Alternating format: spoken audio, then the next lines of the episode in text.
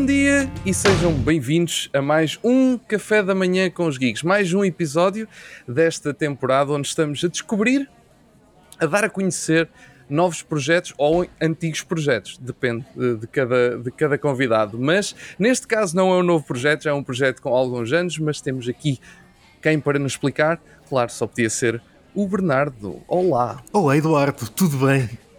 Tudo bem. Bom contigo? dia, bom dia. Uh, obrigado pelo convite mais uma vez uh, para estar aqui com, convosco. Uh, no, Café Mais Geek. já não sou um estranho para vocês, já colaboramos de outras, de outras vezes e cá estou novamente. Obrigado pelo e, convite. Ora, é essa.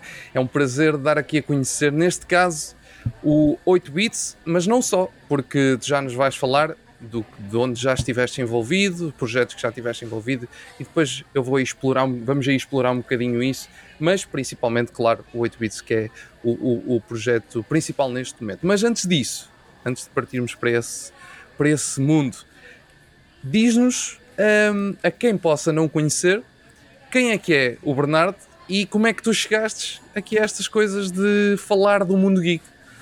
Boa pergunta. O Bernardo é, é, é um jovem de, de 30 e poucos anos. Um, sou, sou natural aqui do, do, do, do, Alentejo, estou neste momento no Alentejo, em Moura, com calor terrível. Um, e, e pronto, basicamente eu sempre gostei imenso destas coisas, sempre estive ligado aos videojogos por gosto, ao cinema também, é uma das minhas maiores uh, paixões. Uh, e decidi que uh, queria mesmo seguir este, estes caminhos. Estudei cinema, sou licenciado em cinema na área de argumento no Ex-Conservatório Nacional, Escola Superior Teatro e Cinema em, em Lisboa, eh, na Amadora. E, hum, e pronto, ou seja, foi por aí que comecei uh, a aproximar-me aqui desta, destas áreas todas da comunicação e, de, um, e dos videojogos também, um bocadinho. Até porque os videojogos também me ajudaram a escolher este, este caminho, tem, tem, tudo a ver, contar histórias e, e, e, estas áreas todas que eu gosto, que eu gosto imenso. Um, o verdade é essencialmente, sim, um licenciado em argumento que de, veio trabalhando ao longo dos anos em, eh, em cinema, mais na área do marketing. Estive a, a trabalhar na, na Nós Audiovisuais como okay. Publicity Manager para a Paramount e para a Universal. Um, durante 4 anos eu lancei mais de 100 filmes, estive envolvido num lançamento de mais de 100 filmes cá em Portugal uh, com coisas muito engraçadas, por exemplo, dar nome aos filmes em português, a, a tradução das sinopses, antestreias, aquelas coisas todas que envolvem o lançamento de, de, de um filme e também, obviamente, estar em contacto com, com, com os escritórios principais e os, e os, estúdios, o que é sempre, sempre fantástico.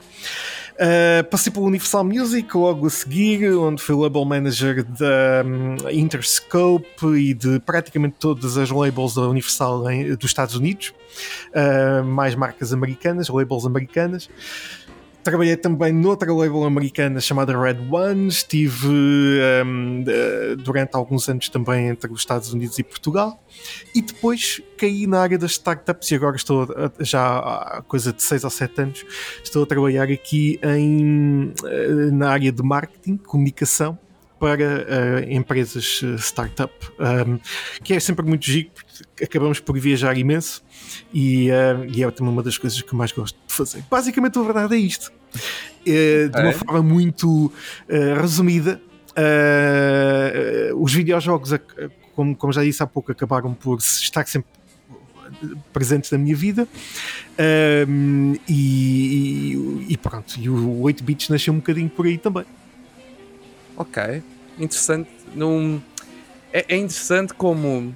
E eu estou aqui, como conforme estavas a falar, estava aqui com uma cara de surpreendido, porque hum, é, é, é, interessante ver como muitas vezes temos estes projetos como a 8 bits ou outros quaisquer, onde estão pessoas por trás escrevendo, não é? E nós não fazemos ideia de onde é que, essas, de onde é que essa malta vem, porque, porque que essa malta faz aquilo que faz.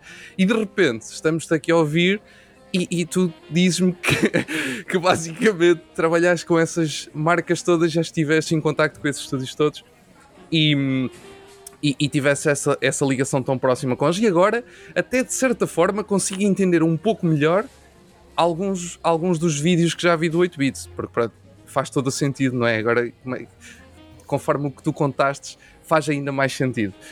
Um, porque porque é, é o que é, e acho que tu sabes isso também, melhor que ninguém, provavelmente, que nós aqui neste, neste meio de, de sites como o Café Mais Geek, como o 8 Bits e outros, uh, dependemos muito de, do, do, contacto com aquela pessoa ou com aquela para depois conseguir chegar ali ou chegar a lá. Pronto, acho, acho que acho que é um pouco por aí.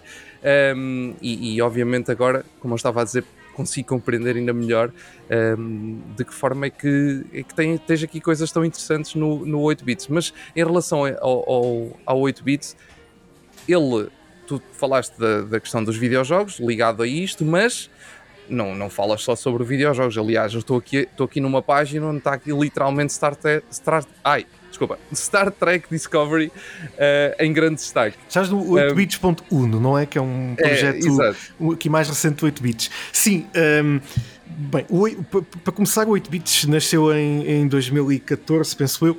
Acho que sim, já não perdi os anos, já para contar os anos.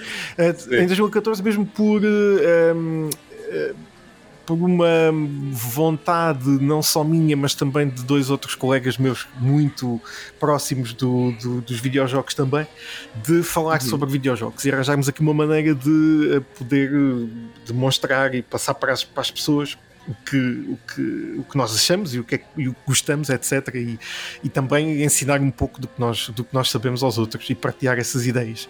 E o 8 Bits okay. nasceu muito por aí. Uh, dois amigos meus, uh, também aqui da, da terra, de, de, de Moura, uh, tivemos essa ideia.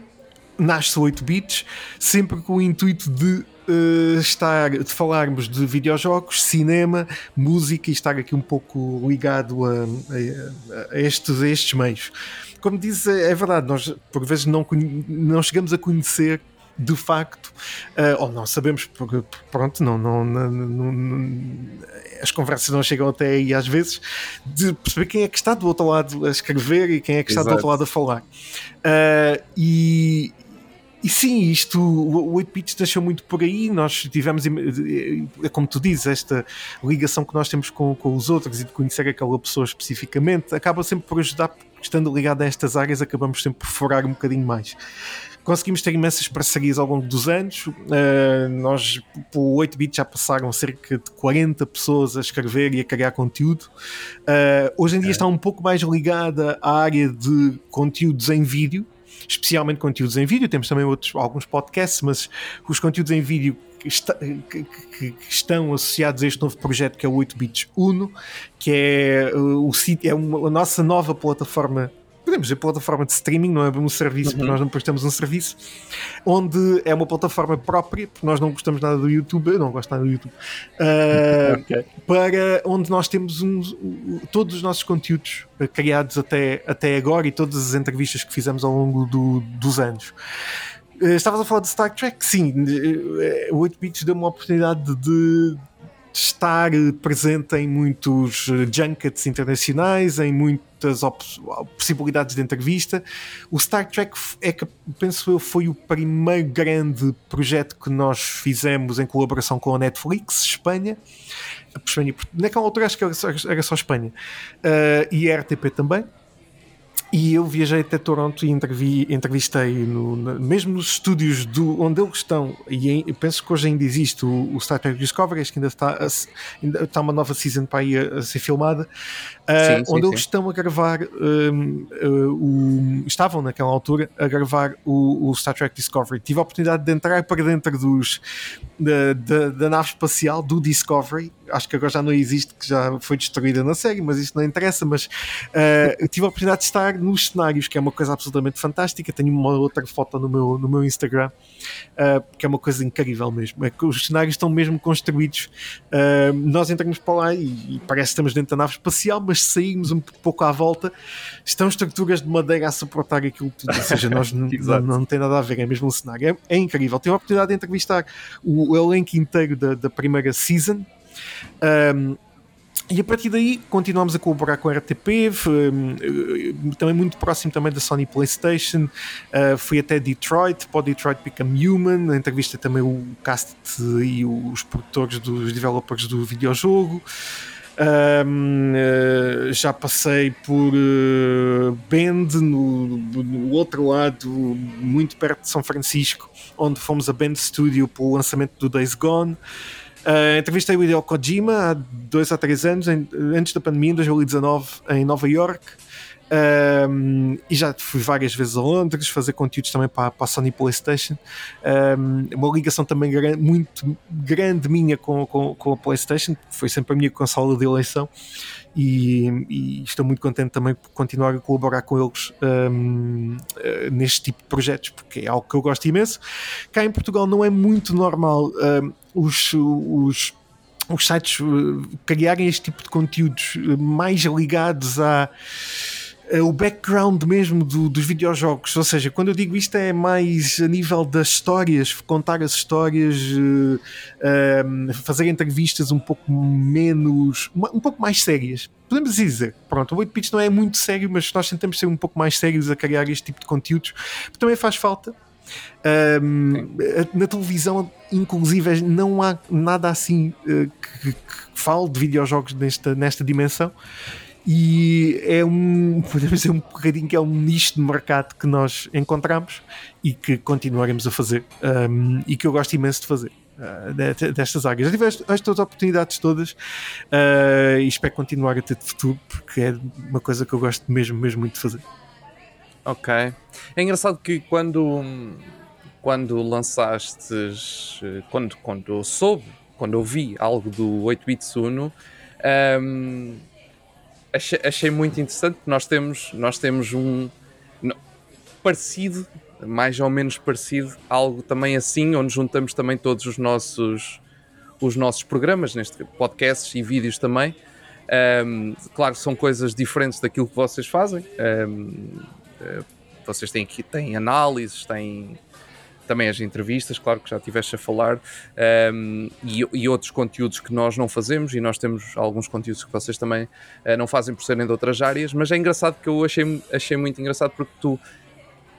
Eh, e tu estavas a dizer não gostas do YouTube, não. e eu, eu também tenho um, assim, uma relação um bocado estranha com aquilo, mas pronto, para já é, é a única possibilidade que nós temos aqui. Não, eu acho que o YouTube uh, inicialmente fez muito bem aos uhum. criadores de conteúdos, hoje em dia não faz todo. Uh, obviamente, nós sabemos, a Google, a Facebook, etc., utilizam os nossos dados sim, para, sim. para ganhar dinheiro Uh, e uh, o que acontece com o YouTube é que uh, eles têm aqueles algoritmos todos esquisitos que ninguém percebe, nem eles, às vezes, e que as pessoas podem estar a fazer de, de, ter imenso trabalho a fazer os conteúdos e mesmo que o conteúdo seja muito bom e esteja com toda a metadata, as legendas, tudo e mais alguma coisa, tudo bem feito, por qualquer motivo uh, os, os, conteúdos não aparecem destacados em lado nenhum e mesmo que as pessoas sejam subscritores é muito difícil. É muito difícil hoje em dia vingar no YouTube um, porque só quem conseguiu ao longo destes anos criar uma, uma boa legião de fãs é que consegue ter uhum. um vídeo ser destacado. E eu não gosto do YouTube porque, por isto mesmo. E daí nós queremos uma plataforma completamente uh, ao lado, sem estar ligado a este tipo de coisas, os vídeos não são descobertos tão facilmente, não estão no YouTube, mas Exato. quem vai ao Google e pesquisar acaba por, por chegar lá. Se não chegar, temos pena. pois era, era, era mesmo por aí que eu, queria, que eu queria encaminhar, que era a questão de, ok, isto é uma plataforma, primeiro, uh, o, o, trabalho que uma plataforma destas uh, poderá dar, ou pelo menos um, ehm, a questão de, de, isto, temos que ser uh, o mais direto possíveis. Servidores são finitos, não é? Aquilo é por muito infinitos que sejam. Um, quando estamos a falar de projetos mais, mais pequenos, um, nós temos sempre aquela questão de limitações ou por causa de valores ou por aí fora. Primeiro tem, tens essa, essa questão daqui para o 8 bit Juno, pronto, que há sempre essa, essa maior dificuldade, mas tu criaste aqui um projeto que acho que, acho que funciona muito bem, pelo menos do que eu já experimentei, um, e, e, acho que está, pelo menos para já, está, está a funcionar nos pontos. E, e queria, queria também te perceber um bocadinho como é que funciona gerir uma coisa destas que lá está, como estás a dizer, é, um, é quase um serviço paralelo, como se fosse um YouTube, mas vosso. Mas vosso. Sim. Isto nasceu de uma. Uh, de, uns colegas trabalharam comigo noutra empresa que criaram, italianos, que criaram esta plataforma, um, okay. uma, uma plataforma essencialmente italiana e, e, e norte-americana, chamada Taiuto, e que um, eles estão a começar agora, ou seja, isto é uma plataforma OTT, se assim podemos dizer, que uhum. permite um, uh, ser um YouTube Uh, completamente e, e, inclusive até vender conteúdos como se fosse uma Netflix, assim podemos dizer, até visualmente é muito parecido à, à, à Netflix, os menus e tudo. Okay. Uh, e uh, foi uma parceria, eles estavam à procura de alguns, de alguns parceiros e como eu os conhecia, nós estamos a colaborar com, com, com eles já há cerca de, de um ano e criamos esta plataforma mesmo com o propósito de termos os nossos conteúdos, podemos ter os nossos pre-rolls, uh, podemos colocar publicidade se assim tivermos uma parceria uh, e não estamos tão um, sujeitos ao que a Google nos quer impor. Uh, queremos ser o mais livres possível. Uh, queremos todos os conteúdos que nós temos em todos os vídeos que nós produzimos são uh, autorizados, ou seja, quando nós passamos um trailer de um filme, uh, nós pedimos autorização e temos autorização por escrito aos estúdios. Um, e evitamos aqui ter problemas de copyright, etc. Ou seja, é uma plataforma que dá mais trabalho do que o YouTube, mas depois acaba por uh, ser mais. Uh, acaba por funcionar melhor para o nosso público. Exato. Uh, e sim, eu compreendo. Sim, é verdade que são plataformas que são, são, são caras.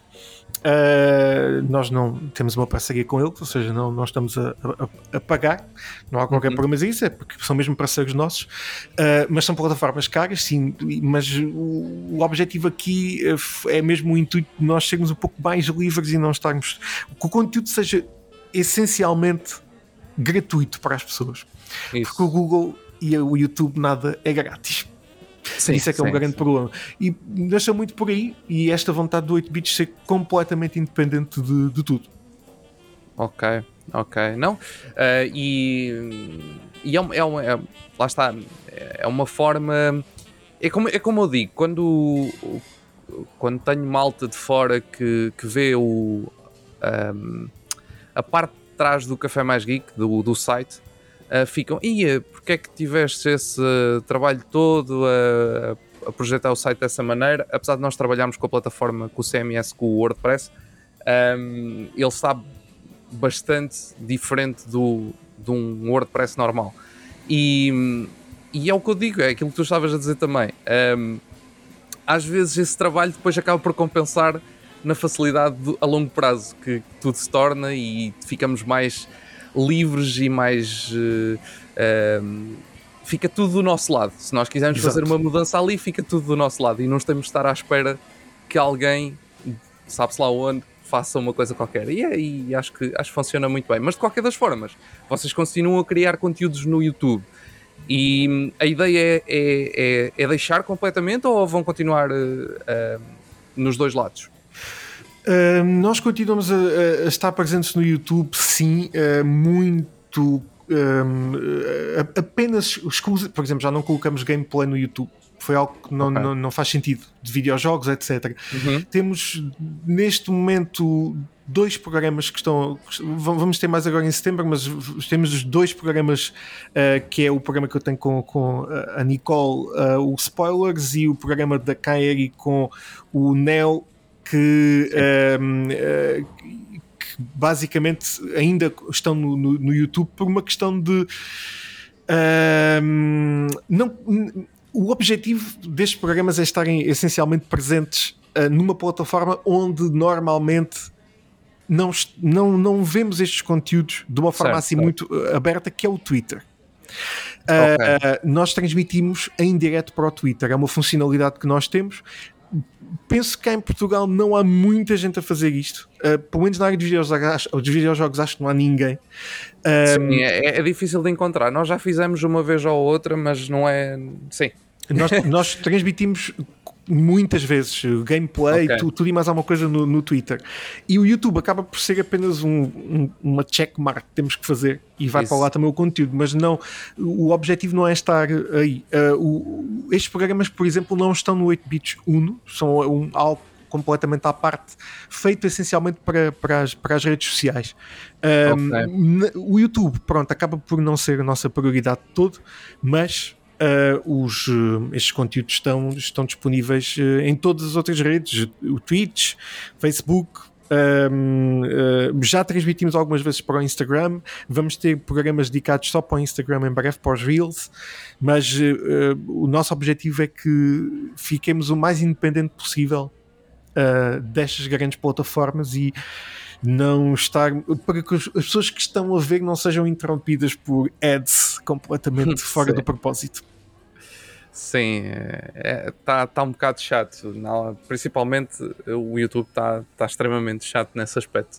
É, sempre duas publicidades em Com, cada, no constantemente, constantemente. E, Sim, é, é. E, é, e, é, muito chato mesmo. E nós não, não, não, vamos lá ver, não, não, não, nós não, não temos uma. Não, não, não somos uma máquina gigantesca como, como Exato, é o IGN, como é etc. Mas o, do que nós conseguimos fazer e está ao nosso alcance, tentaremos ser o mais independentes possíveis de, possível de, de, destas grandes plataformas e tentaremos chegar às pessoas sempre da forma mais simples e gratuita possível. Exatamente, exatamente. Não faz todo sentido e é, é, é importante uh, também fazer essa, essa gestão uh, dos conteúdos, mesmo porque nós também durante, durante muito tempo uh, no o, o, nosso site nunca tivemos nenhum tipo de publicidade. Agora, sendo muito direto, nós colocamos, estamos, estamos, estamos a testar o AdSense uhum. uh, no site já há, há, um, há um mês e pouco só, uh, mas nunca tivemos nenhum tipo de publicidade e estamos a testar só mesmo para, para tentar perceber, porque lá está, é, é, a história de sempre. Nós temos estes projetos, uh, não têm retorno financeiro, mas têm custos, pá, e pronto, às vezes começa a ser um bocadinho mais complicado e estamos a testar ver se compensa, mas é uma coisa que lá está, que não é, não é a coisa que mais me agrada de fazer. É simplesmente por uma questão mesmo de se funcionar, eh, poderá ser uma, uma alternativa de ajudar o site. Se não funcionar, também, também retiro rapidamente e não, e não claro, faz diferença claro. nenhuma.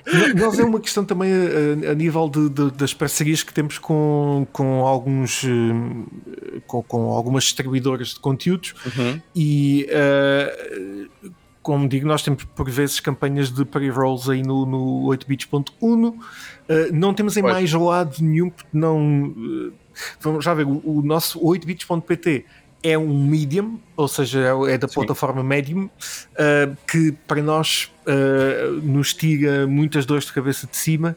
Não temos de estar a controlar, por exemplo, um WordPress. Um, sim, sim, e facilita-nos bastante o trabalho, até ao nível do alcance e do, do, SEO, acaba por nos ajudar muito a sermos encontrados no, na Google através do, do, do Medium. Uh, é bastante mais caro do que ter um WordPress, uh, mas acaba por, por, por compensar a nível de, de, das dores de cabeça que nos tira de cima.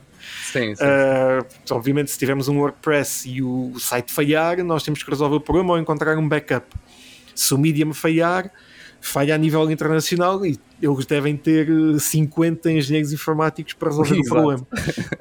um, isso tira-nos um pouco, um pouco as dores de cabeça de cima, até porque nós um, somos muitos a, criar conteúdos, somos cerca de 20 pessoas ainda a, criar conteúdos, uhum. mas quem está a gerir sou eu e mais outra pessoa.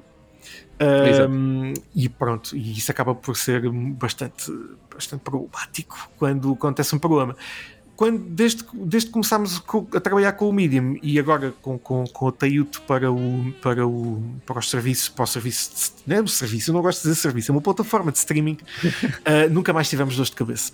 E isso para nós é fantástico. E depois as pessoas também acabam por não ter dor de cabeça, se nos quiserem encontrar, estamos sempre disponíveis. Exatamente, exatamente. Muito bem. Um... Ora bem, tu yeah, 20 pessoas a escrever, é mais ou menos como aqui. É, eu acho que é um bocadinho geral. Um, ehm, Sim, até porque as pessoas acabam por uh, ter a sua regularidade da criação de conteúdos, uma vez Exato. por semana, de 15 em 15 dias, etc. Uh, e quando acabamos por ser cerca de 20 pessoas, acabamos por conseguir ter conteúdo mais ou menos todos os dias a ser, a ser publicado. Exato. Uh, eu já mal escrevo no Café Mais Geek, para dizer a verdade. eu, eu, eu acabo por escrever dois ou três artigos por ano. Uh, também não, não caiu, é verdade. Okay. Uh, e, e caiu muito mais conteúdo em vídeo, sim. O, o, o Spoilers com, com a Nicole é um, é um programa que só acontece quando se justifica, ou seja, não temos uma regularidade Sim. de fazer todas as semanas fazemos pelo menos uma vez por mês. Uh, mas okay. acontece que quando se justifica acaba por ser normalmente uma vez por semana, porque há sempre notícias que nós queremos, queremos falar. Uh, já vamos em 16 ou 17 ou 18, se calhar, já não sei, episódios desde o início do ano. Uh, e, e pronto, e é um conteúdo assim um bocadinho que acontece de vez em quando, mas acaba por acontecer muito regularmente. Uh, temos a Kaeri, temos o Neo, temos os, um, o, o, Tiago e a Susana que, os, que são os diretores editoriais que acabam por, por controlar aqui um bocadinho a cena. Uh, e, e, depois temos os, todos os nossos colegas que, que criam conteúdos, podcasts, uh, reviews, etc. muito regularmente. Eu acabo por criar mais conteúdo relacionado com, com a PlayStation um, eu faço as reviews da PlayStation, uh, nem, nem faço, nem chego a fazer todas, um, mas é onde eu estou um pouco mais, mais ligado. Um, e, e, pronto, temos conteúdos, por exemplo, relacionados só exclusivamente com fotografia digital. Uh, okay. Temos possivelmente os dois melhores fotógrafos digitais em Portugal a colaborar com o 8 Bits, o, o Ruben Pinto, Dot Tone e o Marco, um, uh, eh, o Gaming by Frame, que são uh, criadores absolutamente incríveis um, e, e eles são, são mesmo fantásticos nesta área da fotografia digital. Cada vez deve ter mais importância porque criam obras de arte incríveis. Uh, e é muito bom, é muito bom trabalhar com, com, com estas pessoas. Acho que conseguimos encontrar aqui um grupo, um grupo fantástico. Muito bem, muito bem. E, e, é importante, lá está, quando se consegue esse grupo neste tipo de projetos, um, ehm, é sempre importante porque é, isso que traz lá, como nós estávamos a dizer, a regularidade e ter, conseguir ter conteúdos uh, sempre de tempo a tempo.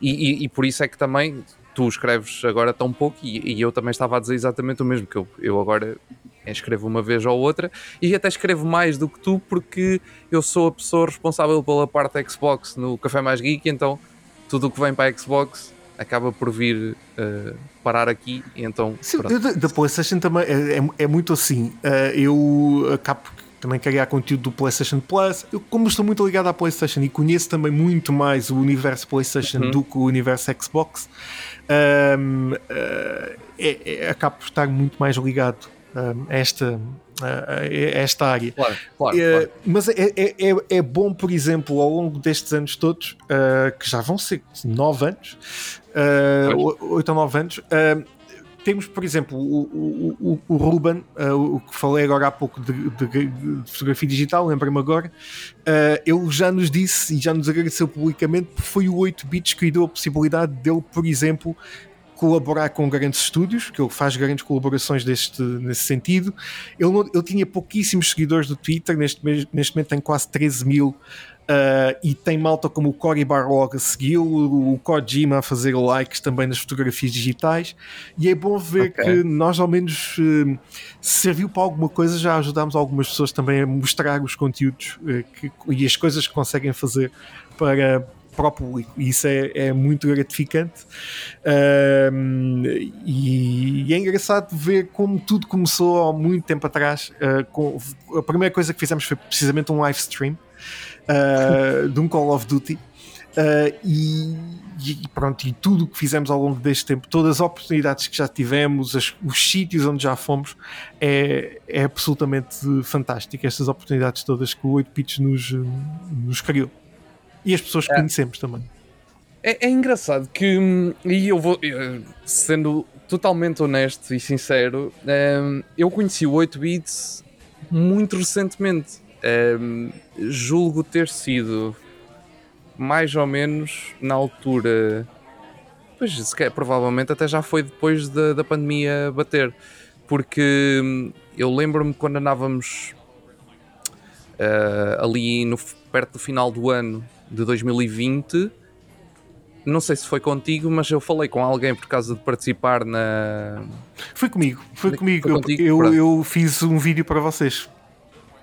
Ok, pronto, mas é porque, é porque eu porque eu participei naquela cena da, da Lisboa Games Week sim. Uh, que houve, uh, digital.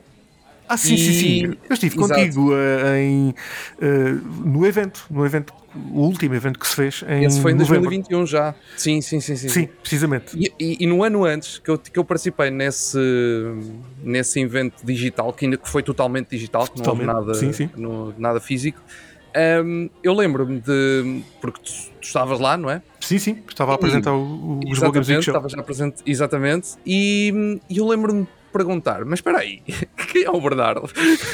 porque eu não fazia. Exatamente. Estás a perceber? Eu, eu estava há pouco tempo, bem, tinha, eu, o Café Mais Geek começou em 2017. Eu já sigo a indústria há muitos anos, mas não conheço, não conheço toda a gente, como é óbvio, ainda há de haver muita gente que eu não conheço. Um, mas fiquei, cheguei naquela altura e eu espera aí, eu, eu, nunca vi, eu acho que nunca vi o Bernardo. Quem, quem que será? E fui tentar descobrir, e foi aí que eu, que eu descobri o 8 bits. Que eu não conhecia o 8 bits até 2020, basicamente. Mas, mas é, é, muito normal. Nós eh, até não. Eh, nós queremos conteúdos muito. Eh, não somos mainstream. Okay. Uh, e isso acaba também não, não chegarmos, uh, não somos o rei de fazeres, não queremos conteúdo para, sim, para a miudagem. Uh, nós queremos, um, queremos conteúdo muito ligado também a reportagens. Podemos, muitos dos conteúdos estão no 8bits.1, parece que são reportagens de televisão. e é. é muito essa a lógica do 8bits, ou seja, nós também não queremos ser mainstream, não queremos. não, não, não, não somos assim, não, a nossa lógica não é essa, os nossos artigos são escritos de uma forma mais séria. Uh, não é que não, nós também não nos levamos assim muito a sério, mas criar conteúdos queremos que as coisas sejam pelo menos o mais um, o mais uh, uh, jornalísticas possível. Certo. Até porque também certo. estamos muito ligados a essa área de parte de jornalismo e não propriamente do youtuber afasta-nos completamente dessa área. E se calhar uh, isso acaba, nós acabamos por perder muita visibilidade uh, por isso mesmo. Mas também não, não queremos ter essa visibilidade, nem queremos ter esse, esse fardo de criar coisas assim um pouco mais, um pouco menos. Uh, isto parece para uma coisa extremamente precisa que eu estou a dizer, mas uh, nós não nos levamos muito, muito a sério, mas tentamos que as coisas sejam o mais sérias possível. Uh, não é que os outros, sites não, não, os outros sites não façam isto, obviamente que fazem as coisas de forma séria, mas são um pouco, eh, têm uma, uma perspectiva um pouco mais leve uh, por vezes, e nós tentamos ser um pouco mais jornalísticos. Se calhar é só uma questão técnica, mas uh, basicamente é isso. Mas o, o 8 bits já alguma vez pensaste na, na questão de estás a falar da parte jornalística de de, de ser mesmo um, um, órgão? É, não é, pois não? Um órgão de comunicação social? Não, não somos um órgão okay. de comunicação social, Mas... até porque temos, temos, temos jornalistas a, a trabalhar uhum. connosco, mesmo com carteira, mas não, não é esse também o nosso, o nosso interesse. Se fôssemos okay. um órgão de comunicação social, por exemplo, não teríamos a possibilidade de fazer parcerias com a Sony PlayStation. Pois, ou claro, com claro. a Netflix, ou com a RTP. Uh, com a RTP sequer era possível, mas era difícil depois fazer com estes, com estes meios uh, parcerias como nós uh, fazemos. Porque embora eu vá a Nova York entrevistar o Hideo Kojima e falo do Death Stranding com a, a, a, as melhores palavras possíveis, eu sim, acredito sim. naquilo que estou a dizer. No entanto, é uma parceria para todos os efeitos. Nós estamos a fazer com, com uma empresa privada. Uh, e, e, se fôssemos o órgão de comunicação social, uh, teríamos que nos aproximar do, de, de uma notícia ou de, de, de, um, de um, projeto uh, de uma forma essencialmente jornalística. E também não é esse o nosso objetivo. Mas nós não somos meio de órgão de comunicação social, também não sei se queremos ser uh, de futuro, uh, porque queremos continuar a ser completamente uh, livres e também não ter essas regras ainda mais uh, uh, aprofundadas e ainda mais sérias do que um jornalista tem que ter com a sua ética. Exato, exato, exato. É, é, é interessante que o que é que vai passar desta, desta nossa conversa é que o 8 bits é provavelmente o projeto que, que te, ou pelo menos tenta ser o projeto mais independente em Portugal, pelo menos que eu conheço. Talvez, talvez. Um, até porque queremos totalmente estar. Uh, é mesmo uma questão da liberdade, ou seja, liberdade para as pessoas que nos acompanham não terem que estar a ver publicidade que não querem e a liberdade também do nosso lado para podermos falar daquilo que queremos, da forma que queremos, sem termos uh, restrições de, de jornalísticas ou editoriais, quais sejam as que for. Se isso for, se isso quiser dizer que queremos ser o órgão, o órgão ou o site mais independente de, de todos em Portugal, sure. That, that's fine. Uh, uh, se calhar não, é, não, não seria esse o nosso objetivo todo, mas uh, se seguindo esta lógica formos ter aí, não há qualquer problema. Sim, pelo, pelo menos dentro de, deste nosso, destes nossos nichos, que, são, que são vários uh, neste caso, porque o 8 bits lá está, como já falámos aqui, também fala de, de mais temas além dos videojogos. Dentro dos nossos nichos é provável que, que seja isso mesmo. Uh, e, e, e, eu, e eu acho isso muito, muito positivo, até porque lá está, como eu já disse e já, já repeti algumas vezes, o, o objetivo aqui do nosso lado é exatamente esse. De, nem sempre conseguimos da melhor forma, lá está, eh, questões de ou não temos a parceria neste momento certa para isso, ou, ou outra coisa qualquer, pronto, há sempre uma questão ou outra que poderá não ser, mas tentamos também fazer isso da, da melhor eh, maneira possível e, e da maneira mais direta.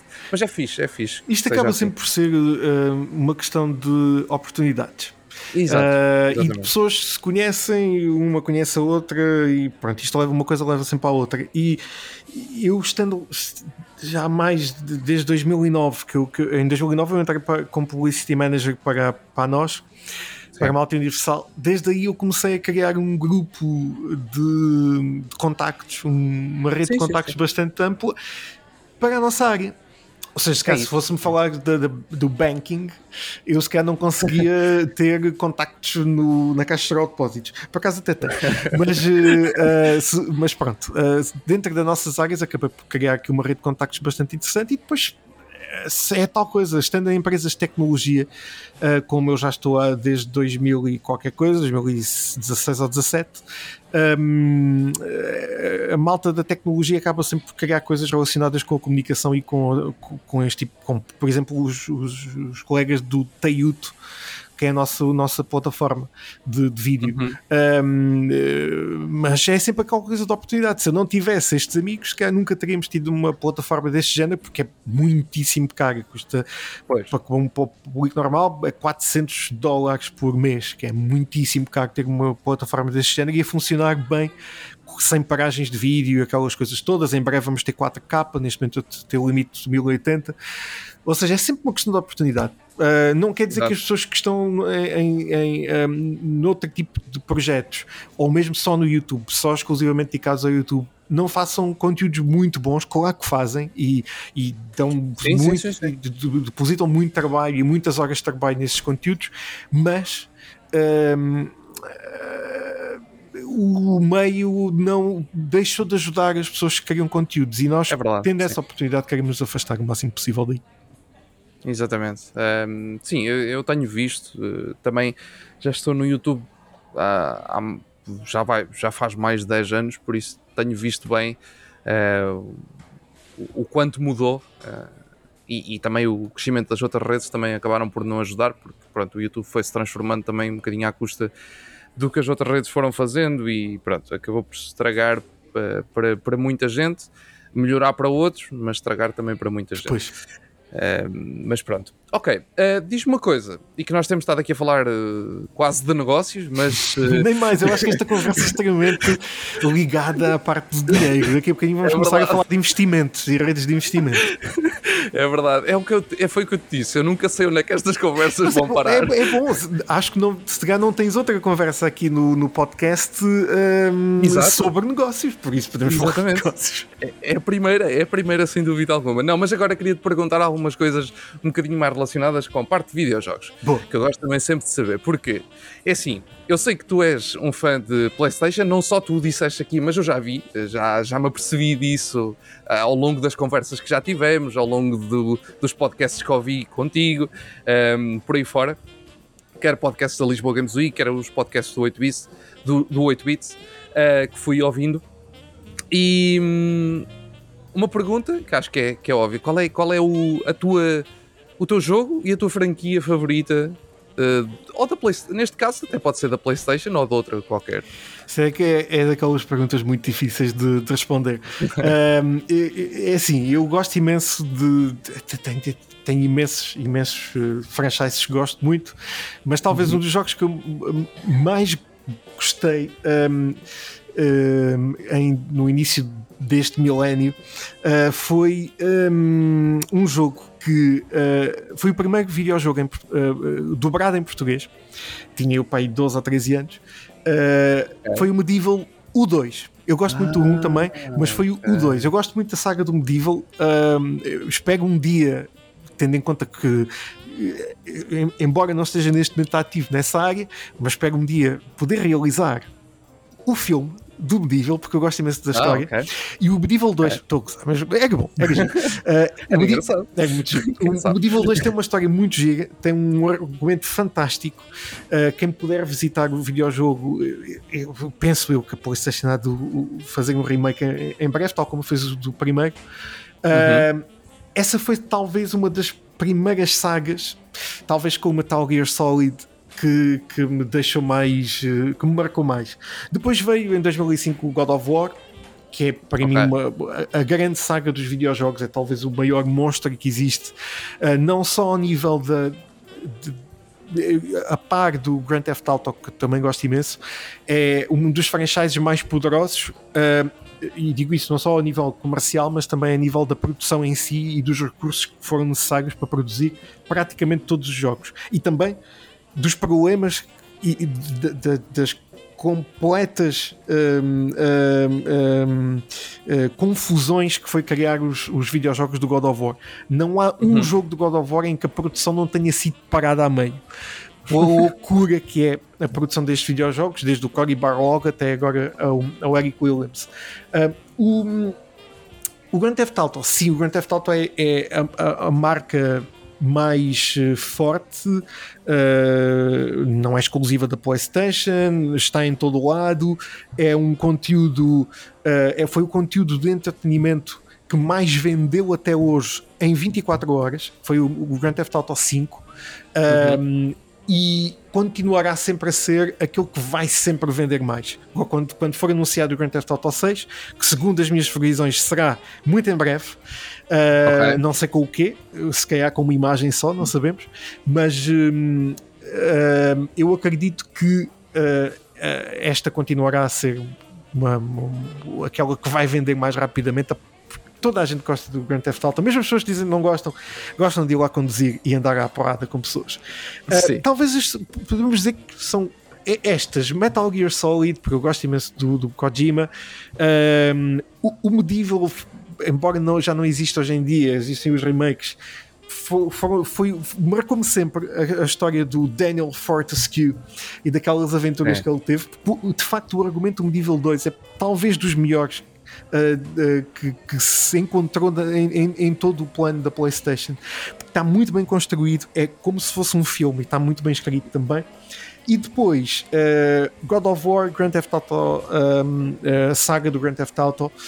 São videojogos que me marcam imenso. Gosto também muito de, de videojogos indie que vamos encontrando pelo caminho. O mais recente, o Stray, que é um, para mim um videojogo absolutamente fantástico um, e muito inteligente. Uh, há muita gente que não gosta, porque é muito simples e, isso, não acontece assim, tanta coisa, mas eu gosto imenso destes é. videojogos assim. De vez em quando sai assim um indie bastante, bastante, bastante giro. Um, diga que é assim, é difícil responder essa pergunta porque não dá, é como perguntaste qual é o teu filme preferido.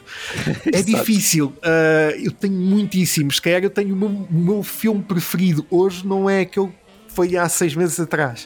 Uh, é sempre difícil responder essa, esse tipo de questões, mas uh, dos videojogos diria que passa sempre muito por estas que disse e os afiados destes videojogos todos que são que acabam por ser mais ou menos parecidos uns aos outros.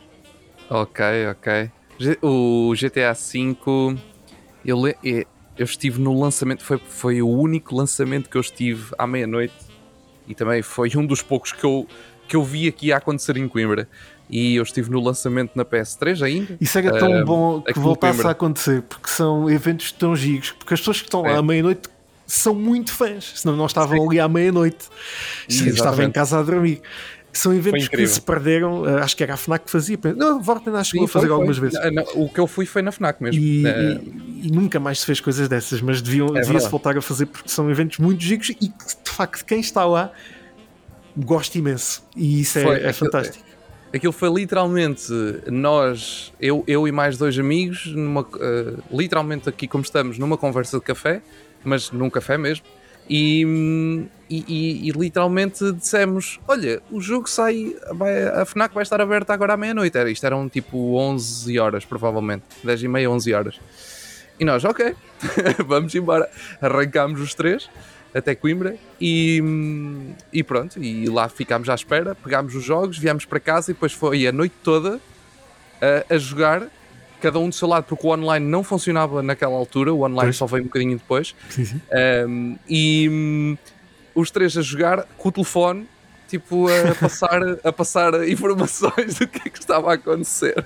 Isso, isso é, isso é muito, é muito, é muito chique. Vocês contribuíram para o recorde que ainda está hoje no livro do Guinness de, de, o produto de entretenimento que mais vendeu em 24 horas.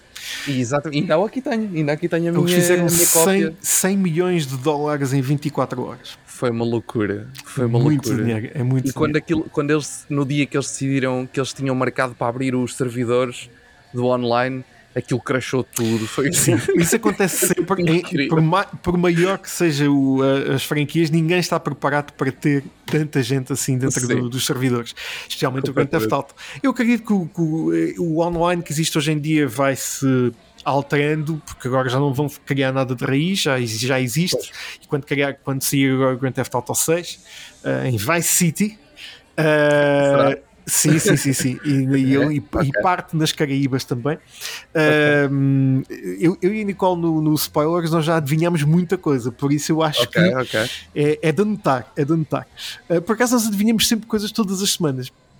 Que é interessante, que é interessante. Eu acho que nós somos faz insiders. O seu, faz o seu sentido que seja em, em, uh, nessa região, até porque lá está, uh, o GTA 4 passa-se, um, assemelha-se à, à à, à do GTA 3, à Liberty City, em termos de, de, de, conteúdos. Depois passamos para o 5 com, com, com uma parte do mapa de, de San Andreas. É, por isso, faz algum sentido que realmente seja nessa região de Vice City. E, Agora, e faz sentido, e até pela legião de fãs que Sim, o também. Vice City também.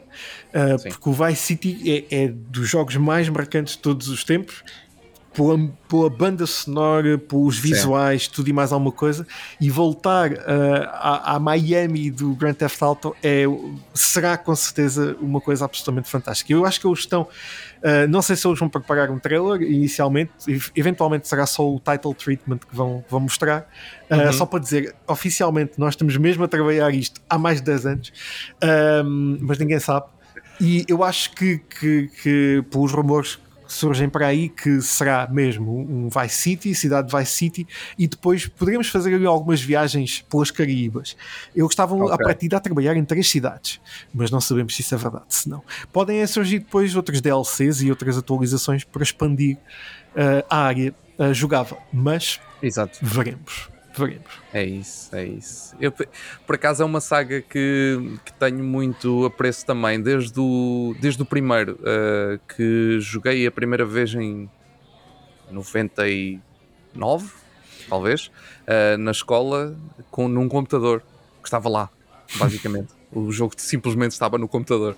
E, e, a partir daí comecei a acompanhar sempre tudo. Uh, o 3 quando saiu, o Vice City quando saiu, o San Andreas tenho uma história incrível que fui para comprar e ele não estava disponível porque não sei porquê, já não me lembro. Na altura, tipo, a data que eu sabia era aquela, eu fui para Coimbra para comprar, não estava disponível, ah, não sei se ele foi adiado, que já não me lembro, mas sei que aquilo só ia chegar passado dois ou três meses de, da data e eu, e eu então, para compensar, comprei o True Crime Streets of LA.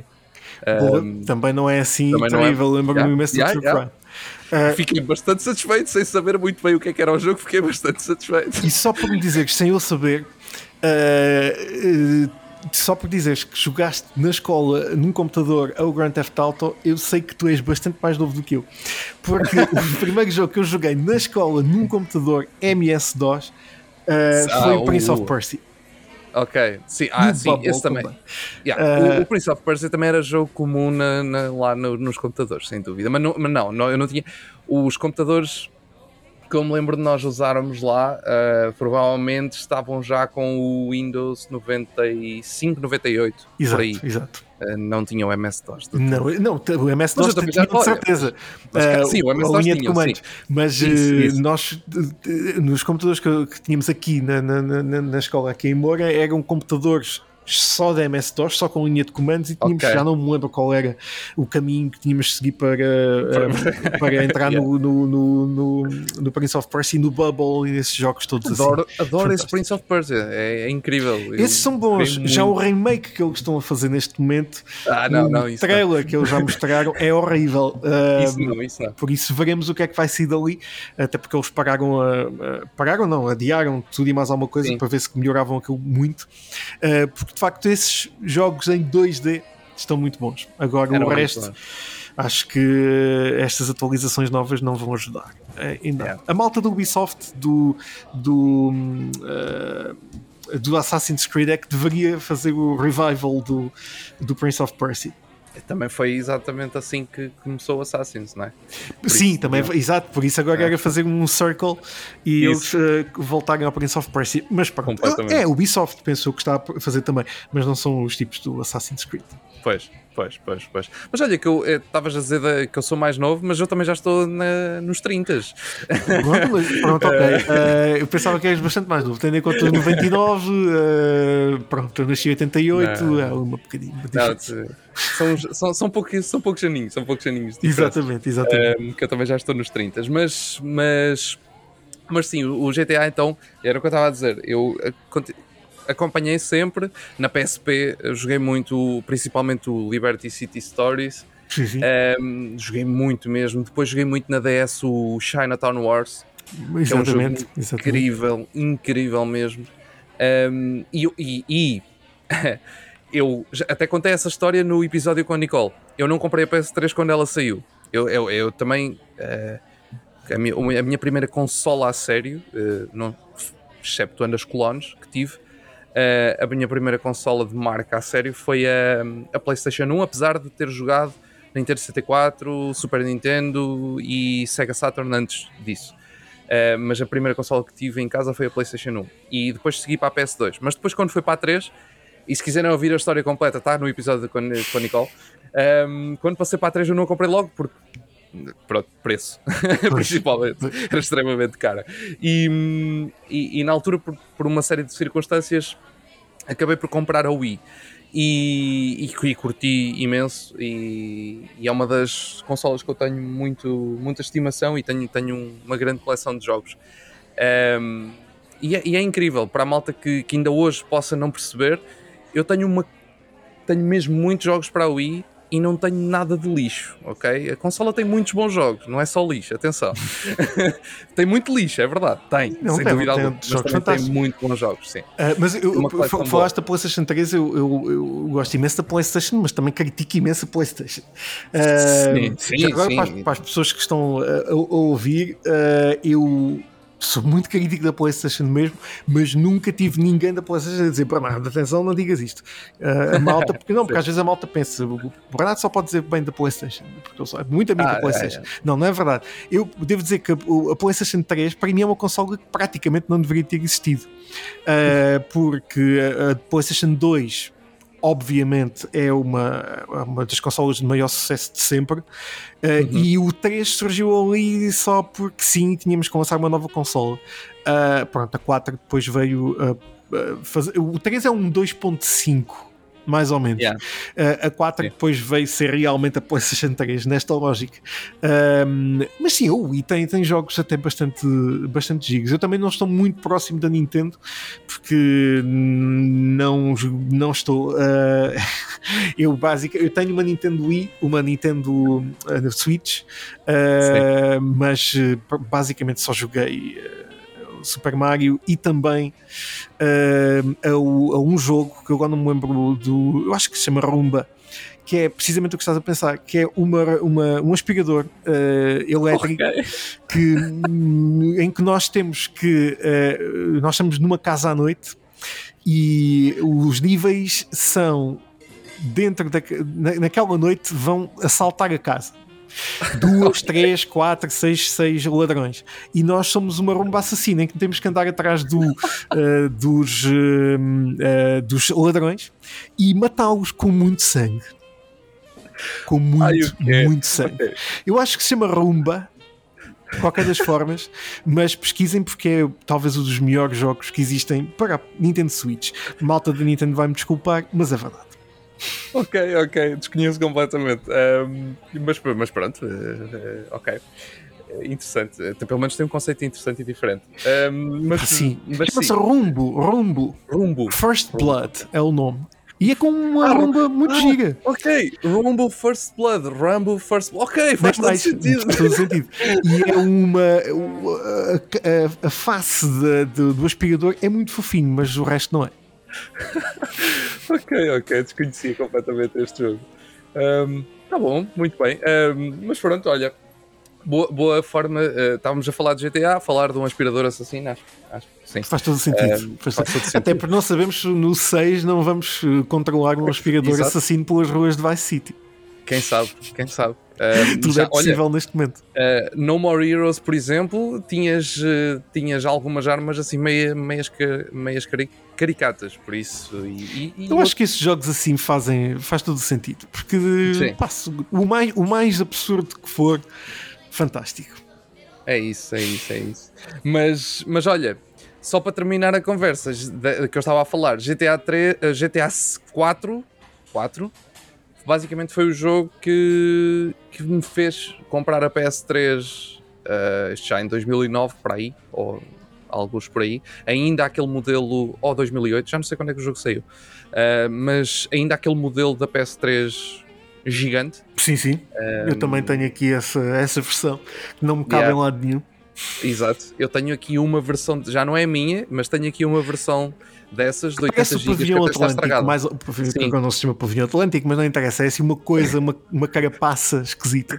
Bué grande e está aqui, ela nem, nem se consegue perceber que está lá uma peça porque ela está enfiada de uma forma que foi a única forma que eu consegui arrumar, basicamente.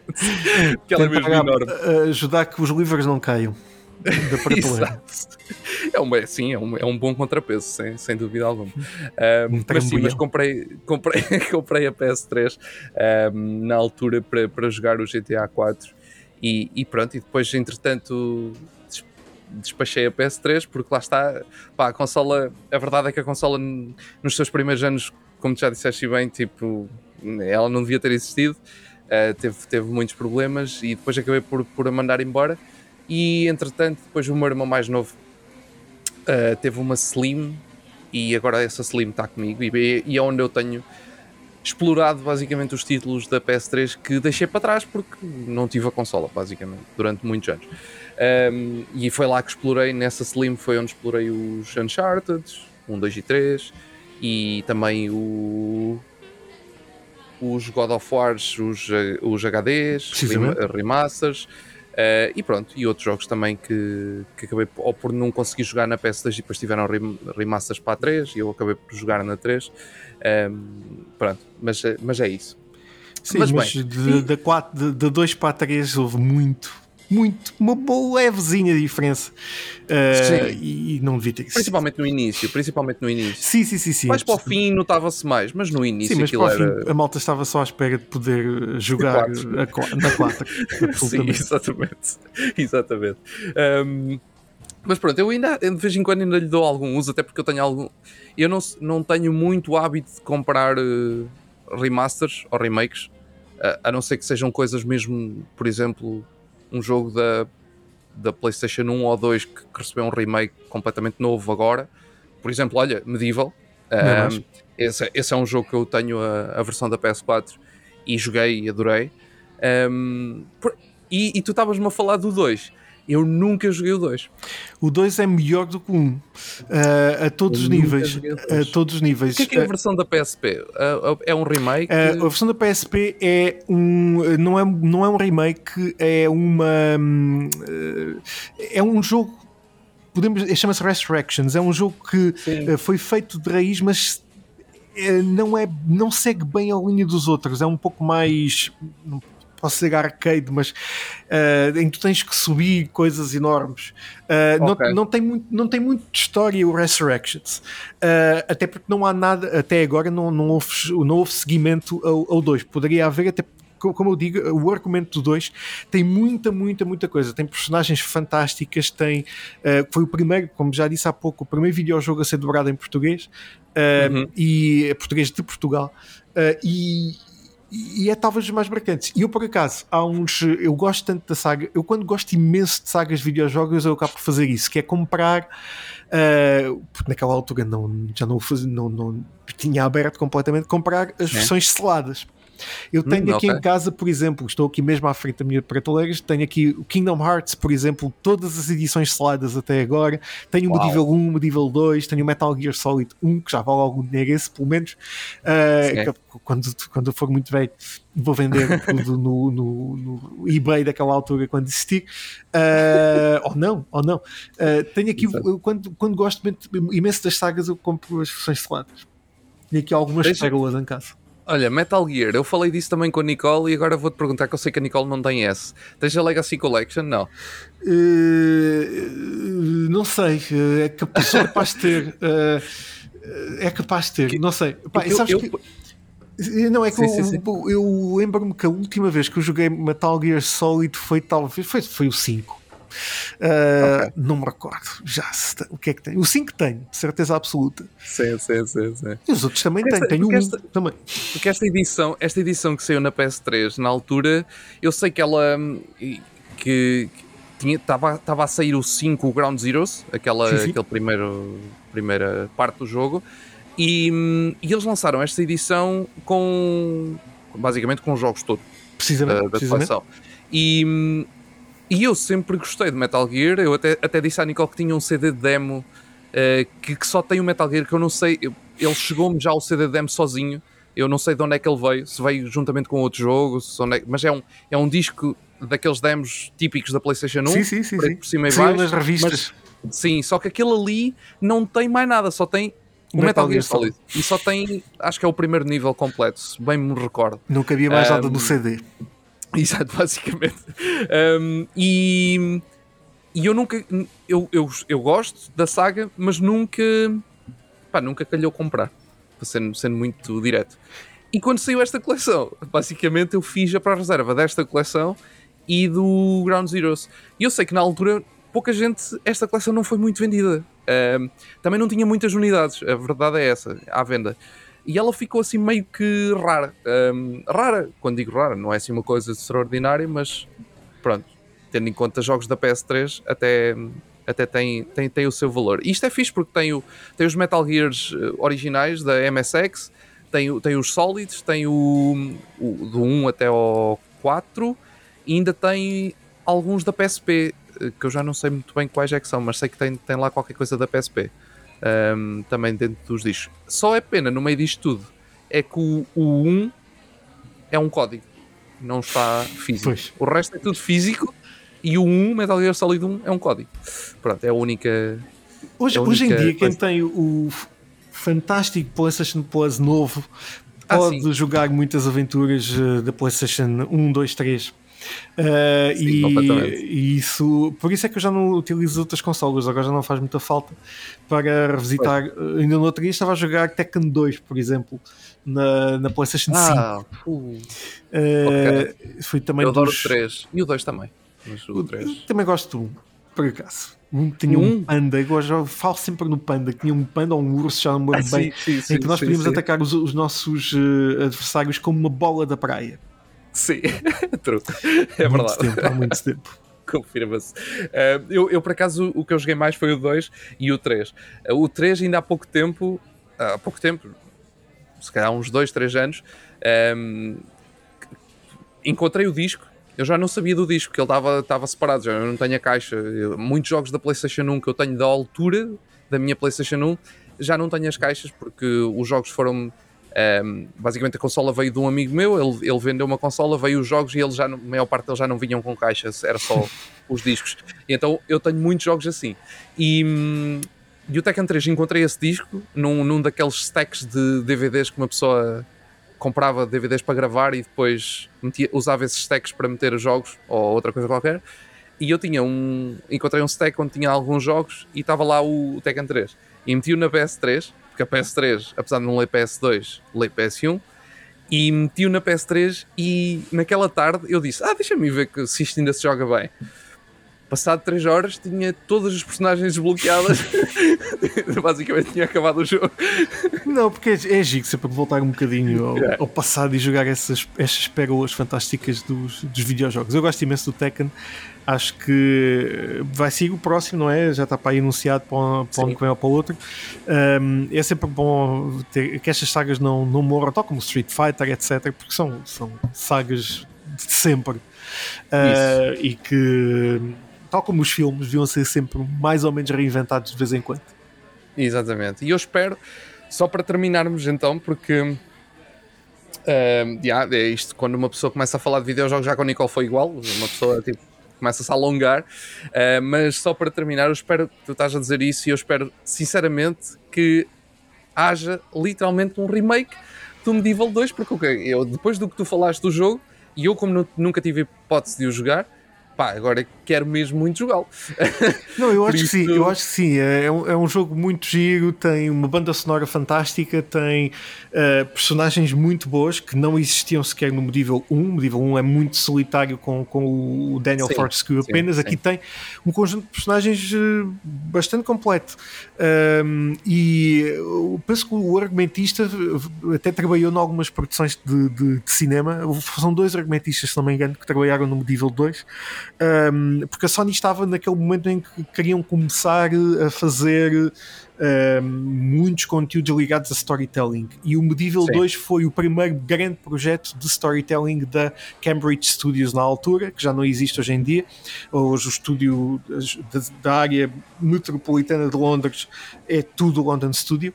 Um, o Cambridge já não existe. Uh, neste momento, o sítio onde, é- onde, onde existia a Cambridge é onde estão a fazer o Dreams, por exemplo, a Media Molecule. Uhum. Um, mas. um, mas sim, o, o- Medieval foi esse, o- talvez o grande, o primeiro grande projeto de storytelling de um projeto próprio da PlayStation Um, uh, desta dimensão, porque de facto, se for jogar ao jogo, são, o jogo é bastante grande, é bastante amplo, tem, uma, tem um argumento muito, muito engraçado. E é sempre bom revisitá-lo também em português, porque foi uma. As dobragens em português são sempre muito, muito boas. Um, eu tive a oportunidade de acompanhar algumas quando estava na, na, na NOS, para os filmes da DreamWorks Sim. Animation e da.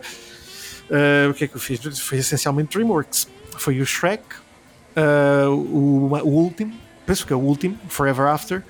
Uh, Acompanhei algumas, algumas produções no- no- em dois ou três estúdios em Lisboa e é incrível ver a malta cá em Portugal fazer estas dobragens porque tem uma qualidade incrível e hoje em dia é o que podemos ver essencialmente nos jogos da Playstation as dobragens Sim, em português sim. são muito, muito, muito boas sem dúvida. E falaste da, da London Studio e fez-me lembrar uma outra saga da PS2 que também curto muito, que é o The Getaway. The Ainda Getaway. na sim, altura sim. com a Team Soho, sim, depois mudou para, para, para a London Studio e depois acabaram por, por se uh, desvanecer ali no meio da London Studio. Sim, um, aquilo é muito grande, são dois edifícios uh, gigantes. Eu tive na London Studio já por duas ou três vezes, a vez que me recordo mais foi por uh, um jogo de VR que eu não me lembro agora bem o nome. Sei que era. Ah. Foi uma. É, mesmo, é mesmo da London Studio, ou seja, foi, foi os mesmos que fizeram o VR Worlds. Uh, e é um jogo um, que se, agora não lembro o nome do jogo. Não, o Blood, Blood and Truth. Blood and Truth, precisamente, precisamente. Yeah, yeah. Eu estive no London Studio a entrevistar o cast e, o, e, o, e os produtores e é engraçado que eu quando o cast estava lá nos, no, no, numa das salas do London Studio uh, de motion capture. Eles estavam mesmo com os fatos de motion okay. capture. E eu tive a oportunidade até de, acho que deve estar para aí também no, no 8-bit Zoom. Tive a oportunidade de entrevistar um, a atriz, uma das atrizes, um dos atores principais, mas neste caso uma atriz que estava no fato e que uhum. quando ela estava a falar comigo, atrás dela estava um projetor e estava a personagem a mexer-se como ela estava a falar comigo. E é, é incrível, é um, é um, é um estúdio pá, mais ou Sim. menos pequeno, não, não, não muito grande, uma sala cheia de câmaras no teto uh, e no chão para acompanhar o motion capture das, das pessoas. E foi muito giro. É. Acompanhei, tive no, numa uma sala de produção de som onde falei com o diretor de som do, do jogo, até porque o VR okay. vive muito também do som e tem que ser extremamente sim, credível, sim. porque nós o cérebro tem que ser iludido de todas as formas possível, possíveis. Eh, e, Uh, e foi, foi, foi uma das aventuras que também tive em, em, em, Londres, no London Studio, foi com o Blood and Truth. Já não me lembro porque é que fui lá, mas já fui lá três ou quatro vezes. Uh, já não me recordo bem, mas são dois edifícios gigantes mesmo no centro de Londres, e que é, é os tais sítios em que nós entramos lá e, e dizemos: eu gostava muito de trabalhar aqui. uh, qualquer dia, qualquer dia. Vou continuar a mandar currículos. Uh, é assim. Exato, nunca se sabe. Pode calhar o dia. Muito bem. E agora, vamos fechar desta maneira. Vamos. Se tivesses que escolher uma, PlayStation 1, 2, 3 ou 4 ou 5 Sei que a 3 provavelmente não, mas fica no, no número também. Sim, eu escolheria a 5. Eu escolheria a 5 porque um, a PlayStation 5, uh, nós já chegámos a um ponto de qualidade gráfica dos videojogos que obviamente será sempre ultrapassado, já é, a evolução é mesmo assim, mas estamos num ponto em que nós não sabemos o que mais poderá ser feito para ser ultrapassado. E este é um momento do giro da história, porque daqui a 20 anos vamos olhar para trás e dizer: epá, de facto era incrível, foi incrível o que aconteceu e demos aquele passo e depois para a próxima PlayStation e para a próxima Xbox, etc., ver o que é que vem aí de grafismo novo. Mas a 5, uh, tal como a Xbox Series X, eu tenho uma X, uhum. um, uh, eu acredito que estas duas consolas, uh, acredito, não tenho a certeza que estão focadas em numa coisa muitíssimo importante para além do grafismo, para além dos grandes títulos, para além dos serviços de subscrição que agora se tornam cada vez mais uh, amplos, amplamente utilizados pelos, pelos jogadores. E toda a, a, gigantesca biblioteca de videojogos. Não é como há 20 ou 30, 20 anos, 25 anos atrás, nós se calhar tínhamos 3 ou 4 jogos quando comprávamos uma consola, Sim. ou se calhar só um, o que vinha com a consola, se calhar. Agora temos um serviço de subscrição à nossa Sim. disposição. Eu acho que estas duas consolas estão inteiramente dedicadas a, a, à experiência do utilizador à, forma como uh, os jogadores uh, respondem aos videojogos, qualquer tipo de jogadores, por isso é que o, grau de, eh, de, de, acessibilidade dos videojogos aumentou muitíssimo nos últimos tempos para as pessoas que têm problemas visuais, outras incapacidades físicas, poderem jogar aos videojogos uh, da mesma forma que uh, alguém que não tem estes problemas os, os joga. Uh, e estas duas consolas estão focadas inteiramente na experiência do utilizador. É muito bom que existam as duas. É bom que exista concorrência para a PlayStation e Sim. concorrência para a Xbox, porque só assim é que uh, as empresas seguem, seguem em frente e é assim que temos mais e melhor conteúdo. Como, como por exemplo foi no cinema com a Netflix, depois começaram a surgir o Prime Video, HBO, etc. Neste momento o monopólio está completamente descontrolado, mas nós Sim. temos muita escolha e temos muito conteúdo e há, os, os artistas têm muitas oportunidades de criar, o que é muito bom. E isso acontece também nos videojogos e vai acontecer cada vez mais. Uh, e acredito que a 5 e a X são uh, consolas muitíssimo importantes de ter as duas Uh, o, a PlayStation irá ter em breve o VR 2, que também vai, vai marcar uh, um, por, por todas as capacidades que já sabemos que, que vai, vai trazer e o, as capacidades do, do display, uh, do som, que será também muito fantástico, de certeza. por isso, eu acredito que nós estamos num momento da história de videojogos extremamente importante é um momento de viragem em que nós não sabemos o que é que vai acontecer a seguir. Se calhar com a 4 nós sabíamos mais ou menos. Com a 5, sim, eu sim, acho sim, que com a 5 e com a Xbox Series XS é difícil de perceber nestes jogos novos que saem o que mais de realismo pode sair de, de um videojogo. Obviamente que vai ser ultrapassado uh, rapidamente, mas é bom estar a viver neste momento em que estas grandes empresas estão dedicadas à experiência do, do utilizador, à, à, à, disponibilização de títulos de uma forma em grande escala, uh, mas também à produção de grandes, de grandes um, IPs e de grandes videojogos, uh, como uh, principalmente, e aí a Xbox vai um pouco, principalmente a PlayStation está muito dedicada, como acontece com, com aconteceu este ano com Horizon Forbidden West, vai acontecer com o God of War agora em novembro o Ragnarok, e, uh, e é muito bom ver que nós estamos neste momento de viragem dos videojogos dedicado aos, aos, uh, a, a, como nós jogamos e não àquilo que jogamos. E isso é muito importante. Sim, Sim completamente.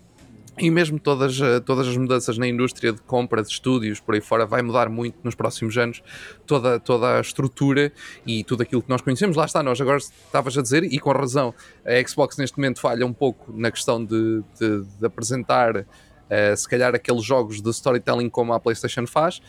Um, tem outros também jogos muito, muito bons, mas lá está, falha um bocado nesse lado. E quem sabe, daqui a dois ou três anos, se a coisa não fica mais equilibrada, e até era bom que ficasse, porque isso, Sem como dúvida. tu disseste bem, uh, uh, haver, haver concorrência é, é muito positivo para todas as marcas. Aliás, nós falámos da PS3, a PS3 teve os problemas que teve exatamente por isso, por causa da concorrência ser fraca. Nem mais, nem mais. e, e, a PlayStation 3, a Sony foi ali um bocadinho à, à, à campeã, uh, tentar se, pensando que, que, que, era tudo o top. E depois, quando se apercebeu PS3, Xbox 360, se calhar temos aqui um concorrente à, em força e a PS4 correu como correu. Lá está, a concorrência fez com que a PlayStation apostasse forte numa consola melhor e, e, e, mais, mais a olhar para o utilizador do que propriamente para os bolsos do utilizador. Nem mais, nem mais. A evolução tecnológica vai sempre levar a, a este tipo de. Só, aliás, a evolução tecnológica só acontece quando existem este tipo de corridas. Exatamente. Uh, e, exatamente. E, e, claro que era fantástico que a Xbox começasse. E que, que essa é a intenção, mas começasse a apostar mais em uh, videojogos com, com um storytelling mais forte e não tanto uh, nos jogos mais uh, puramente, sim, sim, sim. puramente por diversão, dedicar a videojogos como se fossem cinema em si. Uh, isso vai acontecer porque foi já demonstrado que existe essa intenção. A PlayStation já tem muitos passos à frente, mas é bom que exista este tipo de concorrência para que no futuro, até porque a Xbox, a Microsoft, tem agora uh, muitos títulos que passaram da, da, PlayStation para, para. Uh, vai ter, pelo menos, se isto tudo acontecer com a aquisição da Activision. Nós não sabemos agora a PlayStation hoje então meteu aqui qualquer um entrave lá para a FTC. Não sabemos uhum. o que é que uhum. vai acontecer. Mas uh, é, é bom que, que exista este tipo de concorrência porque só nós é que ficamos a ganhar. Os jogadores. Exatamente. Exatamente, exatamente, nem mais. Bela forma de terminarmos esta conversa. Bernardo, muito obrigado por ter estado aqui uh, no Café da Manhã com os Geeks a falar do 8 bits e, claro, obviamente, começámos a falar de jogos e pronto, uh, a conversa estende-se sempre. Nem mais, nem mais. Obrigado, Eduardo. Uh, eu já vos dei várias vezes, mas dou-vos os parabéns pelo Café Mais Geek, pelos vossos projetos que têm, pelos prémios que são, uh, que, é, que é importante não, não encontramos coisas destas cá em Portugal. É sempre bom que vocês continuem a fazer esse trabalho, podem contar sempre comigo, como, como tem vindo já a ser uh, um, habitual. Uh, sempre, estou sempre disponível para, para falar convosco e para participar nos vossos projetos. E continuem, e cá estaremos. Do que vocês precisarem de 8 bits, também cá estamos. Exatamente, muito obrigado. E hum, bem, malta, uh, links para 8 bits vai estar no, na descrição, por isso estejam à vontade depois para visitar e ficar a conhecer os projetos aqui do Bernardo. E ficamos por aqui mais este episódio. Já sabem, esta temporada é dedicada a conhecermos este tipo de plataformas, sites, pessoas que divulguem o mundo geek em Portugal. Até um próximo episódio.